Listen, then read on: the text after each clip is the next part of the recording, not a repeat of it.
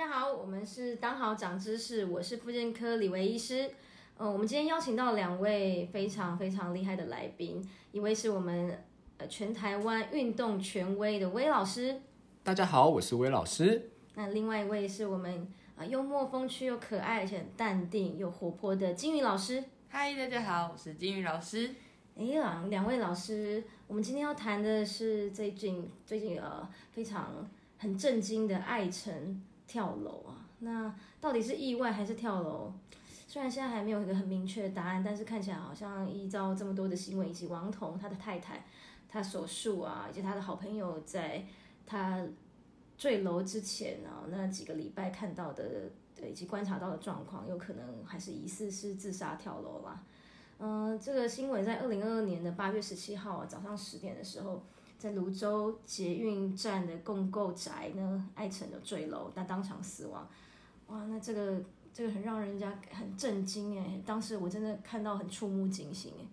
对呀，哦，之前我也有看过他演的那个《新兵日记》，没想到他这么快就，唉。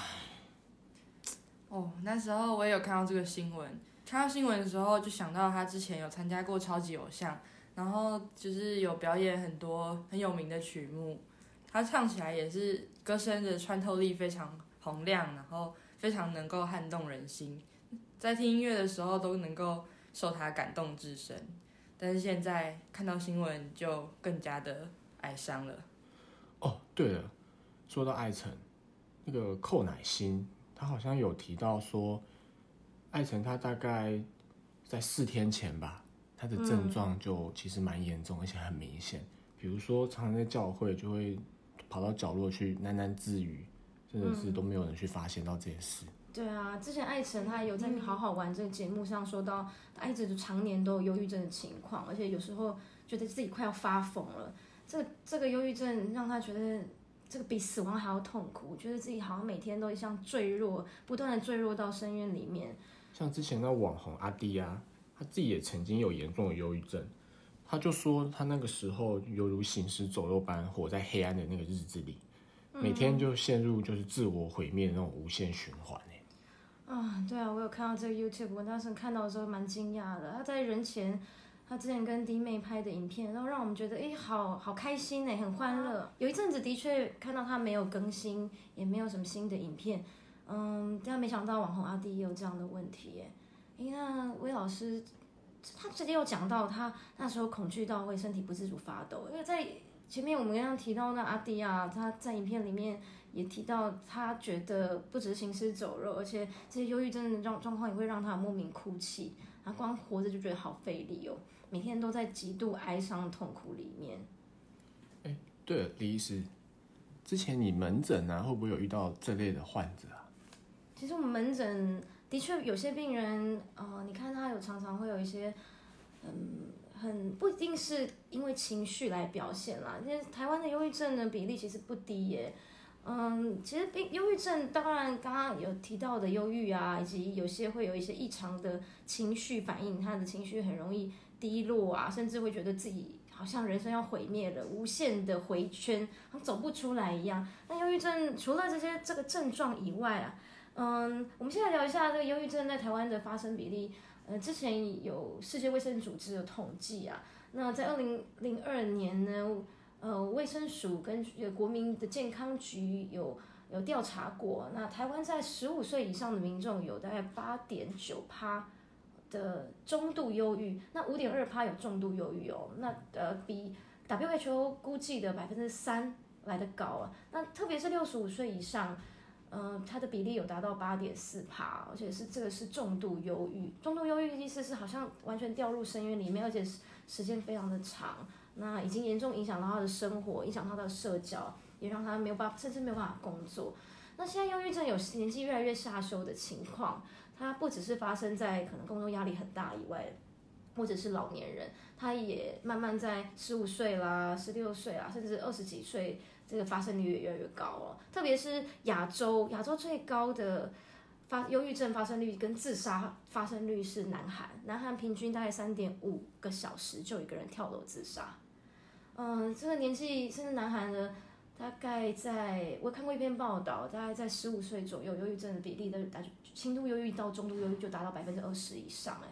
哦，那台湾在十五到十七岁，忧郁症也有大概六点八帕达到重度忧郁，而且这年纪下就原因是可能因为资讯大爆炸啦，那大家的压力也越来越大，以及呃很多经济经这几年的经济崩溃。以及这个呃，我们现在要住的房子，亚洲的房子越来越贵，很多人觉得买不起。诶，那你请问金玉老师，你知道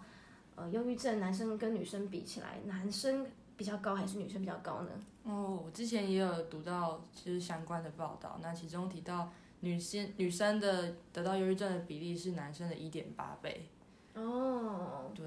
是，但是常常忧郁症。自己却不知道自己有忧郁症哦，对，常常病逝感很低耶，就诊率真的有统计过，就诊有来医院就诊接受治疗的忧郁症患者，只占全部忧郁症的比例的百分之二点三而已。那想要问一下魏老师，嗯，刚刚有讲到一些忧郁症的症状啊，会觉得我们人难免会经历挫折嘛，就是月有阴晴圆缺，那人有旦夕祸福，那常常。天气外面都在下雨了，嗯，我们人常常有时候就会遇到不如意啊、挫折啦，多多少会闷闷不乐。那忧郁症它的时间会比较久，甚至无法拉回来、无法控制。嗯，想问问两位啊，这忧郁症的症状有哪一些呢？嗯，让我想想看哦。啊，根据那个 DSM-5 里面好像会有第一个是情绪忧郁，再来就是兴趣跟喜喜好越来越少。你刚刚讲情绪忧郁是什么意思啊？就是一个人看起来就完全快乐不起来，然后整天就烦躁，然后很郁闷。嗯，那后面还会有失眠啊，或者是体重下降，有些人甚至会因为疲累，然后失去了活力。哦哦，体重下降啊，是食欲下降，甚至有些人会增加。我听过有暴食症。哦，暴食症有啊，有人就因为压力太大，然后整天暴饮暴食。哦，那再来，我很多忧郁症的病人也有说睡不好，或者是整天都想睡觉。哎，对啊，忧郁症很容易影响睡眠。其实有很多的病人都会有关于失眠，就是睡不着，很难入睡，或是会很容易醒来，睡眠不安稳的情况。但相反的，也有的人他们会觉得说，怎么每天都在一直很想睡的状态，或者是一睡下去就很难醒过来。嗯。那忧郁症还会让人有觉得思考动作变缓慢的情况，他会觉得哦，好像想东西的时候会常常觉得呃想不起来，或者是怎么我想要讲这个东西，然后就忘记了。嗯，对啊，然后整天就是都躺在床上啊，或者是提不起劲来做事，全身的活力都都丧失了，体力也慢慢越变越差，就像没有兴趣，对什么事情都不想做一样。对啊，原本可能会有喜欢的兴趣。然后或者是喜欢的运动，但是在压力大的情况下，或者是甚至罹患忧郁症之后，就会发现其实其实原本喜欢的事情，突然就觉得好像都没有兴趣了。嗯，那有一些忧郁症也会伴随很多，呃，很常听到的，觉得自己很没价值啊，很罪恶，觉得很想甚至有想死状态，觉得自己活着没意义，干脆死了算了。对啊，有的人会会自责，很负面的想法。有些病人也会来跟我们分享他的遇到的状况啊，也会觉得就是在工作上面啊，在念书上面，可也会有无法专注啊，无法做决定的问题。就像刚刚提到的，思考速度变慢，也会让他们觉得脑筋变钝了，常常开始觉得犹豫，或者是无法专心，没有办法顺利的把事情完成，受到的成就感就会越来越少。常常会觉得怎么这件事情都做不好，或者这点小事我怎么都没有办法完成，甚至就是让他们越来越信心低落，然后开始有自残的意念啊，甚至想到死亡，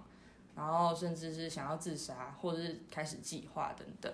嗯，对啊，刚刚讲到以上这么多的症状啊，不管是嗯忧郁的情绪啊，或者是暴饮暴食啊，体重下降啊，兴趣减少。失眠啊，睡眠障碍，或者是也一直想整天想睡觉，再来可能情绪、精神或者是说活动比较思考变得比较慢，然后很累，没有活力，那觉得罪自己罪恶感，没办法专注或常常想死。刚刚讲的这这九个症状里面，如果大于五个症状以上啊，就要考虑是忧郁症哦。那当然，我们呃一旦发现如果自己的负面情绪陷入过久或严重的低潮。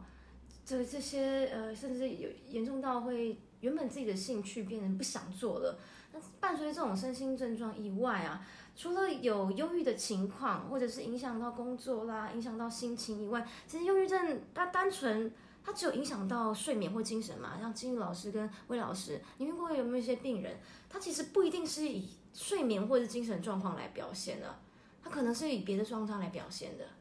嗯，这一部分的话，我之前是有遇到一个阿姨，我在帮她做治疗的时候啊，她都会一直跟我抱怨说，哦，这里痛那里痛，但是怎样治疗都无效，然后看了好多医生，吃了好多药，然后状况也都没有改善。嗯，所以她来我这里的时候，她就一直不断的跟我说，哦，那个什么什么医生多厉害多厉害，但我吃了他的药，我还是一样啊，都没有好，整个就充满了满满的负能量。那金玉老师有遇过这样的病人吗？刚刚讲的是疼痛嘛，好像看起来是负负这些负能量导致他的他全身都有疼痛，然后这些疼痛都无法来缓解哦，用什么样的方式都好像都不容易来改善。那金玉老师有遇过这样的个案吗？是啊，之前也有遇过，也是阿姨啦。然后她就是每次来到诊间都会一直跟我诉苦，就常常会提到说担心她的女儿啊远嫁国外啊，或者是担心他的儿子找工作不顺利啊等等。虽然他在抱怨都不是他自己的事情，可是这些事情仿佛好像几千斤的重担压在他身上。然后就是在治疗过程中啊，会希望帮他矫正他的姿势。或者是帮他训练一些肌力，就是他就会就在诉苦的过程中，然后就突然就不想做了，或者是突然觉得啊，怎么就是担心这么多，好像也没有用啊。女儿儿子在外，好像都没有接收到他的关心，也很少就是传讯息回来报平安。嗯，那他也会越来越觉得啊，是不是自己就是这样老了啊，没有办法照顾到儿女，这样对他们来说会是一个负担。像这样就是常常这里痛那里痛，又要跑医院，医治了之后又没有效果，只能这样子每天都来医院做复健，啊，好像就是很担心自己只会成为负担，然后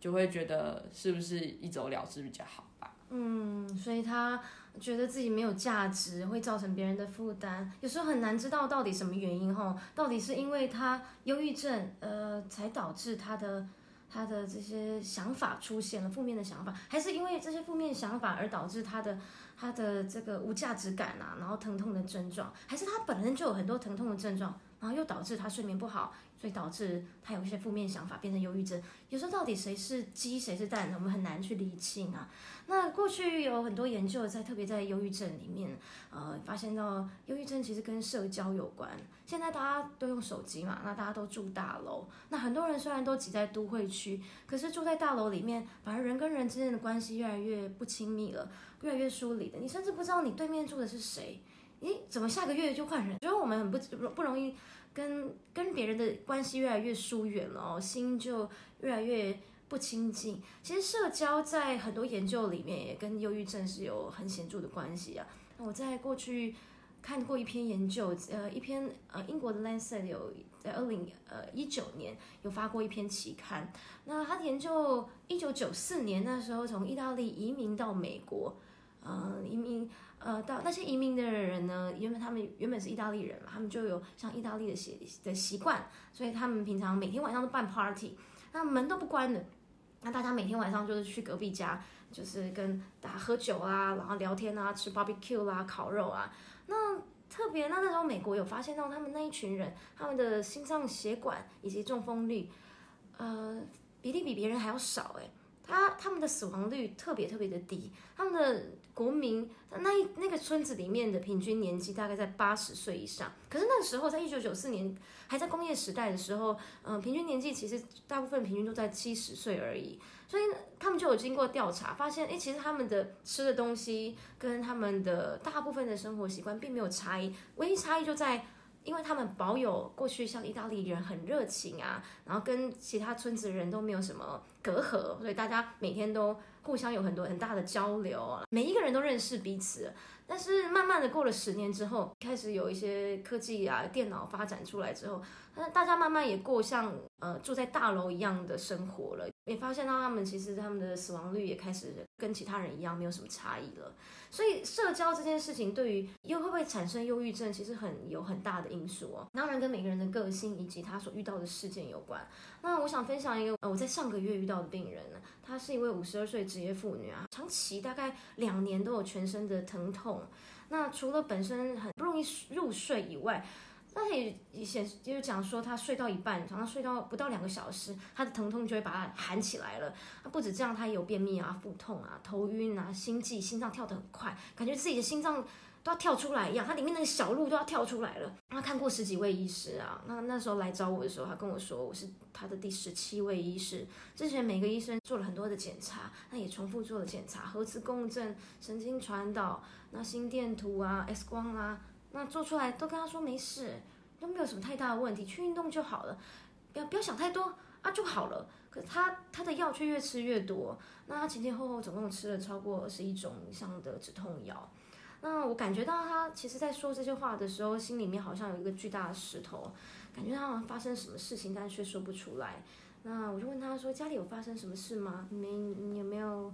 嗯，觉得好像自己无力的部分，有没有觉得很后悔，或者是现在没有办法去克服的部分呢？他是那时候他当下听了，他沉默十秒，他跟我说，他先生得到了口腔癌，在去年的时候手术，嘴巴切了一半。那这几年呢，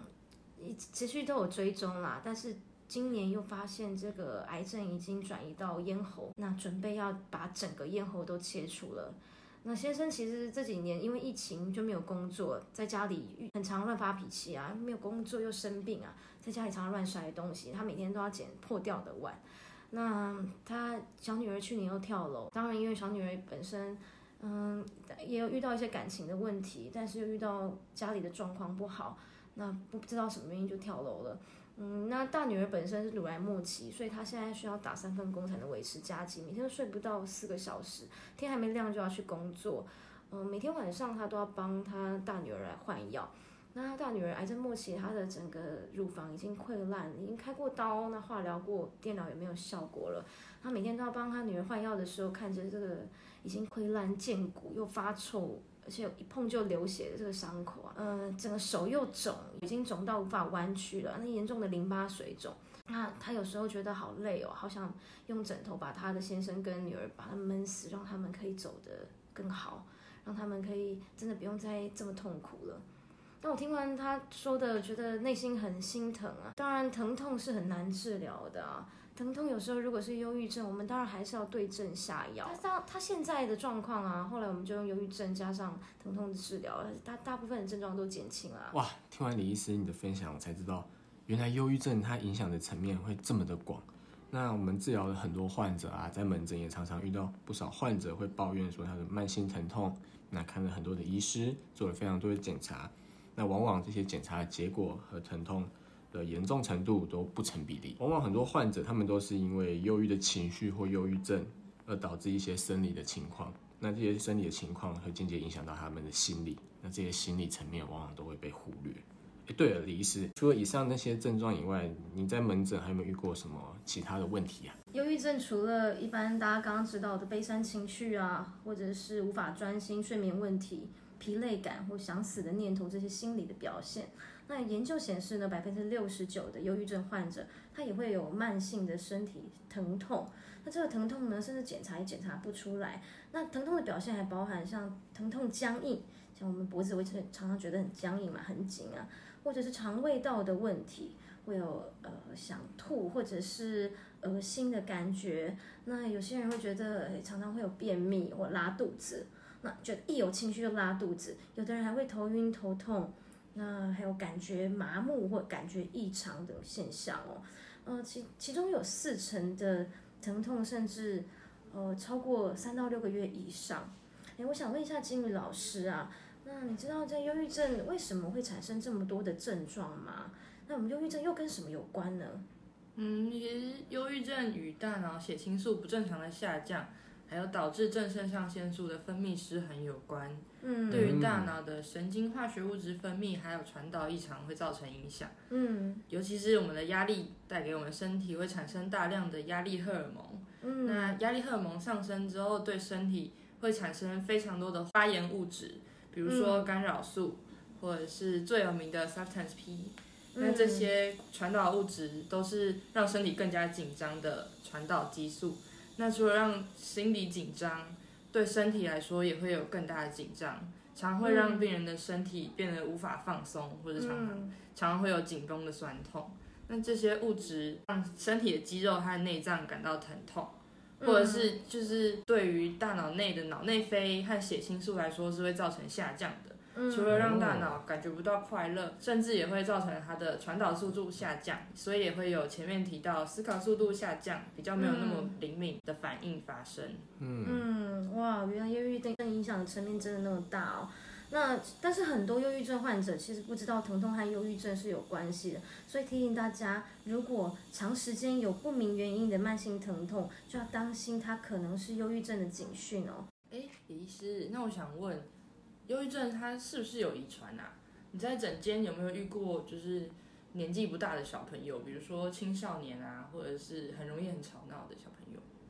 嗯，其实忧郁症到现在遗传这个问题呢，我们看过很多研究，那它真的跟文化啦，以及跟环境比较有相相当大的关系。遗传这个数值的定义还没有这么明确。那当然有一部分有遗传，可是这个遗传也有可能爸爸妈妈在忧郁的环境里面，在忧郁的情绪里面，但它带来的氛围以及它所长出来的负面的话语而影响孩子。呃，有一部分跟基因有关，确实，因为大脑的血清素下降。那以及已经越来越多研究发现，它是跟某些身体的特殊基因是有显性关系的，